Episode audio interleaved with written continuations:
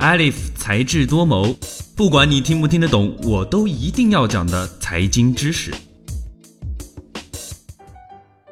现在我们走上大街，对那些举着自拍杆直播的人已经是见怪不怪了，似乎直播已经成为了我们生活中的一部分。但你知道吗？仅仅火了一年，直播行业就由热得发烫转为危机四伏了。前投资人现熊猫直播的副总裁庄明浩说：“对很多排名靠后的直播公司来说，这场战役他们不过打了半年、一年，市场就已经进入到了最后一局。那些辛苦走到头部的直播平台，日子也不好过。直播行业第一只独角兽映客已经把百分之五十的股份卖给了本土公关公司宣亚。”根据 Quest Mobile 二零一七年夏季报告，直播行业中独立 App 的用户总规模持续下滑。陌陌 CEO 唐岩在接受不同媒体采访的时候，反复强调留存率才是这个行业的核心问题。百分之十五，他给留存率画了一条生死线，超过这条线，平台才能盈利。一位直播平台的高管透露，尽管他所在的平台刚刚获得了一大笔融资，但现在大家都在熬着。虽然映客、花椒等社交类直播平台仍然在赚钱，但他们必须面临用户褪去新鲜感、收入增速放缓的现实。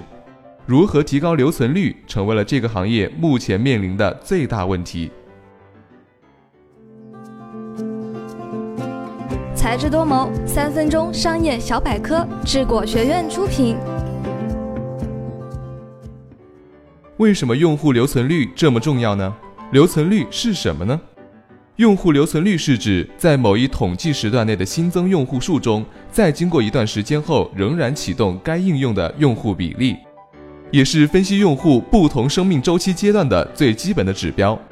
开发者可以通过日留存率来判断新用户留下来的意愿，通过周留存率来判断忠诚用户的转化比例，通过月留存率来判断产品的生命周期，进而开始合理的规划产品，改善产品不足。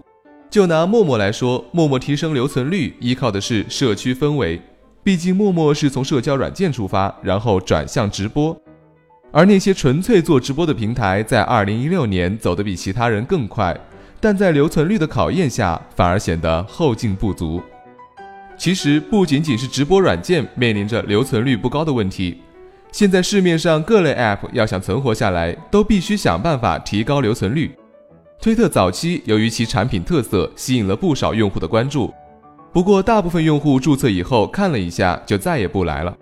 换句话说，产品的留存率非常低。针对这个问题，团队进行了研究和调查。他们详细的分析了一下继续使用的活跃用户和来一次就走的用户有什么区别。他们发现，留存下来的活跃用户有一个行为特点。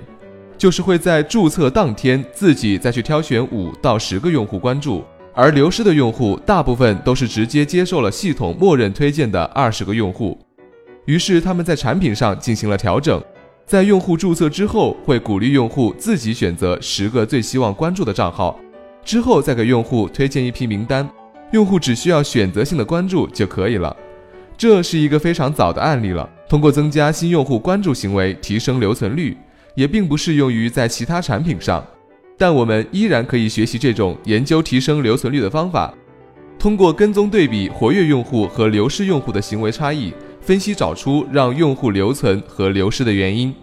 除此之外，注重画面的精美度，修改 App 的 UI 设计，反复测试并尽可能的减少 bug 等等，都是提高留存率的有效手段。最新鲜的财经知识，你 get 到了吗？本期的节目到这里就结束了，感谢您的收听，我们下期再见。